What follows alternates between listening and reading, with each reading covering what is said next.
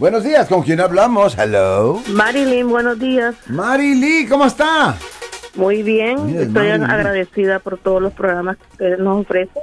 Oh, you. Sobre todo la información política, social, económica Uf, y like de it. todo.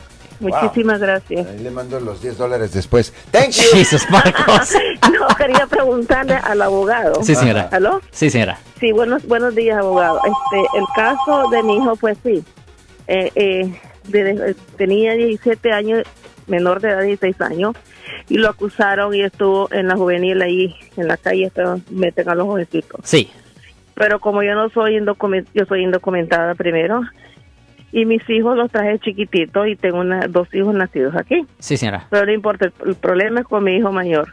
El asunto fue que el juez de la juvenil eh, lo, lo condenó y que era de pandillas, que era un pandillero Sí, y señora. sin más ni más lo sacó para México, para su tierra. Sí, señora. Me, me quedé sin mi hijo. El asunto es que he estado yendo donde los abogados de la, de la ciudad, porque no tengo todos los... eh, eh, ahora sí puedo hacerle de frente con un abogado de verdad. Y total que me han quitado dinero poco a poco y ya mi hijo ya cumplió sin conocer a nadie. Yo no sé cómo, yo fue horrible. Ya tiene 22 años él. Yo creo que si existe la justicia, yo quiero a mi hijo para atrás. A ver si, si hay una cosa que se puede hacer porque él es acusado y si usted puede tomar ese caso. Am, hay potencia cuando se puede hacer una apelación, pero ah, obviamente se tuviera que estudiar el caso entero de él ah, Sí. para ver exactamente cuál es la, la basis para que pues le hiciera pues hiciera una pues una reversa de la decisión.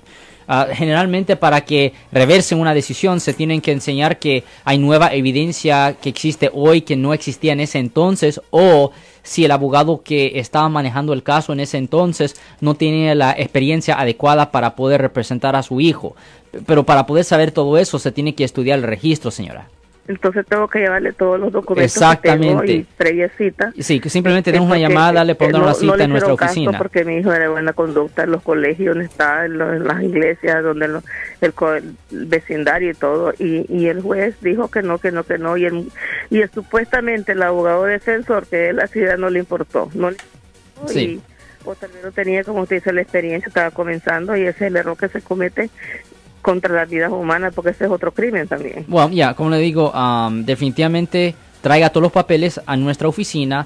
Nosotros estamos aquí localmente en el área de la Bahía de San Francisco. So llame ahora para hacer una cita al 1-800-530-1800. Yo soy el abogado Alexander Cross. Nosotros somos abogados de defensa criminal. That's right. Le ayudamos a las personas que han sido arrestadas y acusadas por haber cometido delitos. Si alguien en su familia o si un amigo suyo ha sido arrestado o acusado, llámanos para hacer una cita gratis. Llámenos para hacer una cita. Ese número es el 1-800-530-1800. Estamos aquí en toda la área de la bahía.